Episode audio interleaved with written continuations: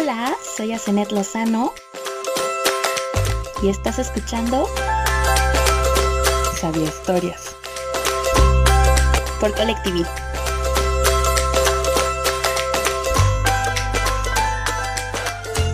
Hola, peques y no tan peques, bienvenidos al tercer capítulo de Sabia Historias por Colectiví en su modalidad Kids. Soy Asenet y estoy muy feliz de estar nuevamente con ustedes y bueno, ahora en esta modalidad con, con video. Saben, eh, me pasó algo muy curioso al estar escribiendo la sabia historia de hoy. Tenía muchísimo por contarles. La verdad es que no sabía por dónde empezar.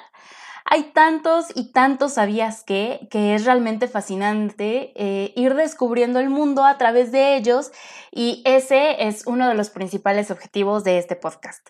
Despertar la imaginación y la creatividad que todos llevamos dentro, pero también pues aprender algo nuevo.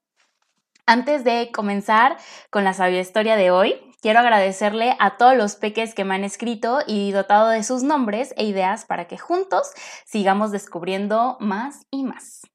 Antes de nuestra sabia historia, te quiero preguntar, ¿sabías que los pandas no tienen un lugar específico para dormir? Simplemente duermen eh, donde estén cuando tienen sueño. Yo quiero ese superpoder. ¿Sabías que los elefantes, aún teniendo rodillas, no pueden saltar? Imagínate que un elefante te saltara o nos saltara y nos cayera encima o algo así. No estaría tan padre. Bueno, pues es momento de comenzar. El capítulo de hoy en Sabia Historias se llama El Tesoro Azul.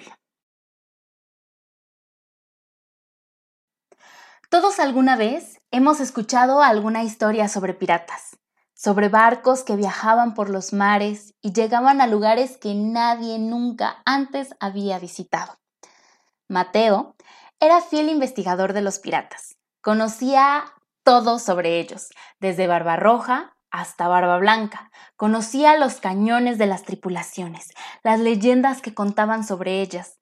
Solo pensaba en piratas y sirenas.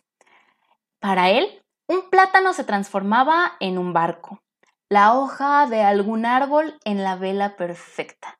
El rollo de papel era su catalejo preferido, y no paraba de imaginar el hula de su hermana Fernanda como el perfecto timón de su barco. Podía pasar horas en la tina de su casa navegando por alguno de los océanos, imaginando lo que sería encontrar algún tesoro, verse aturdido por el canto de una sirena, o simplemente imaginando el vaivén de las olas bajo su arco. Una de las historias que más le gustaba escuchar era la de la isla dominada por un rey más antiguo que los dinosaurios, donde existía un tesoro azul. Cuando sus papás le preguntaban qué quería hacer de grande, él siempre respondía que pirata. Así es que un día decidió crear su propio barco para navegar. Utilizó todo lo que estaba a su alcance, cajas de cartón, guacales, telas, uno que otro cajón olvidado en la bodega de su casa y, por supuesto, el hula de su hermana Fernanda como timón. Tardó muchos soles y lunas hasta que su obra maestra estuvo lista. La pintó de su color favorito, utilizó una bufanda que su mamá le había prestado como vela y pasó algunos días pensando cómo le llamaría a su gran barco pirata decidió llamarlo el rabanito azul. Esperó a que llegara la tormenta más fuerte anunciada en las noticias y emprendió su travesía. Subió al rabanito azul y comenzó a navegar y navegar. Observó diferentes lugares maravillosos. Le encantaba ver el azul del cielo, pero no tanto como el azul del mar se dio cuenta de que existen lugares donde hay gigantes que se mueven con el viento para crear electricidad, que hay lugares que escupen fuego para transformar lo que llevan dentro en energía. Descubrió que el verde puede ser eterno. Mateo estaba realmente feliz y cantaba a todo pulmón. Mmm, el rabanito azul, mm, mm, mm, flotando va, el rabanito azul, flotando va. A la isla vamos ya.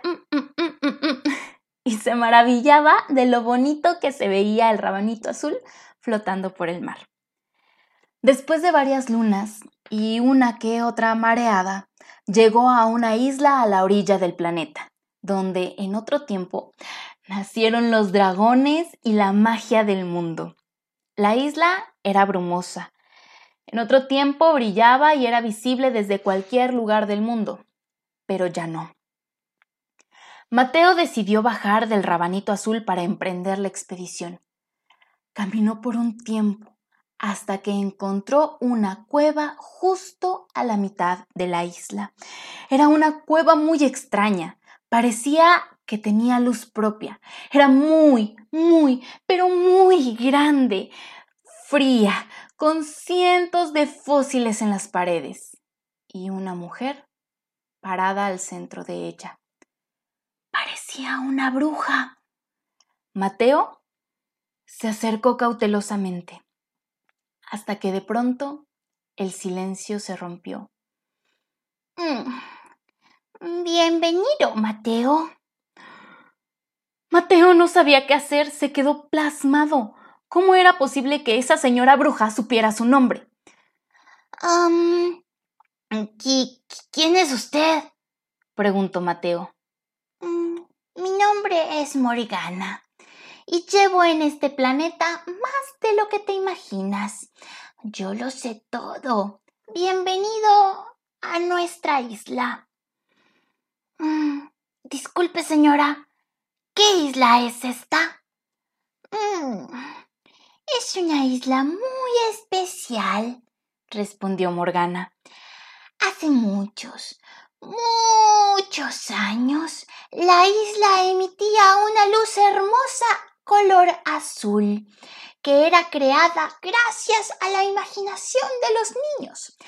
Cada niño que usaba su imaginación dotaba de un brillo especial a la isla, pero poco a poco se fue disminuyendo esa luz azul, quedando únicamente en la sangre de nuestro rey y su familia. Mateo no lo podía creer.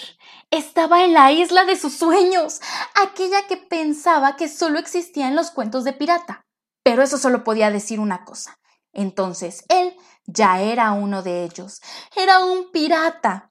Así es que le pidió a la bruja Morgana le contara más sobre aquel rey misterioso. Hmm. Es un rey muy especial. Él creó nuestra isla mucho antes de la existencia de los dinosaurios. Es de la familia de los arácnidos. Tiene una prima llamada Panchita. Es una araña. El rey se llama Vivaldi, pero en tu mundo lo conocen como cangrejo herradura. ¿En mi mundo? preguntó Mateo. Sí, en tu mundo la familia del rey Vivaldi vive en el mar y las personas usan su sangre para crear medicinas. Mateo estaba impresionado. Había tantas cosas del mar que él en realidad no sabía. Así es que decidió quedarse en la isla unos días más para seguir aprendiendo de ella y de su maravilloso rey. Cuando lo conoció, realmente se dio cuenta que tenía miles y millones de años. Parecía un fósil viviente. También se dio cuenta que él y su familia eran muy importantes y que su sangre azul era un verdadero tesoro. ¿Sabías eso? ¿Sabías que en el mar existe un animal que vive desde mucho antes que los dinosaurios? El cangrejo herradura. A mí lo que más me sorprendió fue que el cangrejo herradura en realidad es pariente de las arañas. Esta especie vive en el mar y es conocida con muchísimos nombres. Se, conoce, se le conoce también como cangrejos cacerola, cangrejos bayoneta, cacerola de las Molucas, cacerolitas de mar, cangrejos del Japón, tanquecitos de mar, cucarachas marinas. Bueno, tiene un sinfín de nombres. Pero lo trascendental de este animalito es que su sangre es azul. Su sangre es realmente un tesoro, porque como se lo explicó Morgana a Mateo, se utiliza para realizar algunos medicamentos en la actualidad. El problema radica que esta especie se encuentra en peligro de extinción, porque además hay personas que se los comen. Otro punto interesante de esta especie es que puede regenerar sus articulaciones, es decir, eh, si se le corta, como las estrellas de mar, pues puede volver a surgir esa articulación. Lo interesante de este asunto y lo interesante del mar es que los cangrejos cerradura no son los únicos animales que viven en el planeta desde hace millones de años. La mayoría de esos fósiles vivientes, por así decirlo, están en los océanos. Un, un, ejemplo de ellos es el tiburón duende, que tiene 118 millones de años. Su hocico extendido le da un aspecto aún más sorprendente, el cual actúa como una especie de radar eh, para ubicar a sus presas por los impulsos eléctricos. Mide entre 2 y 3 metros, con un máximo de 6, o sea, puede llegar a medir hasta 6 metros y pesa hasta 700 kilogramos. Hay una especie súper antigua que es la única que no vive en los océanos. Se llama la hormiga de Marte. Tiene 120 millones de años habitando en la Tierra. Según los estudios realizados, la familia de esta especie surge un poco después de que las hormigas se, separan de las avispas y son la única especie tan antigua que habita fuera de los océanos.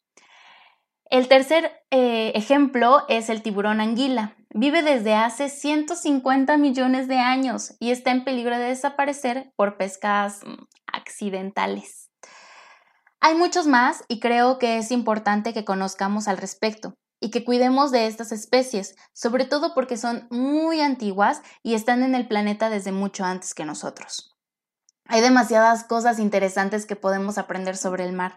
Es un lugar realmente fascinante que alberga a un sinnúmero de especies y que seguramente encontraremos muchos sabías qué para hacer nuevas sabias historias. Espero que te haya gustado y que hayas aprendido, aprendido algo diferente. Hay muchas cosas que yo de verdad no sabía. ¿Y tú? Espero también que este capítulo de Sabia Historias te haya gustado tanto como a mí. Puedes compartirlo con tus amigos o incluso puedes actuar la historia con tus papás o tus hermanos. Sería muy divertido. Te recuerdo que todos los domingos estaremos subiendo un capítulo diferente de Sabia Historias y que nos puedes escuchar por el canal de Colectiví en su modalidad Kids. Soy Asenet y te mando un gran abrazo. Espero que hayas echado a volar tu imaginación y que hayas aprendido algo nuevo. Escuchaste Sabia Historias por Colectiví.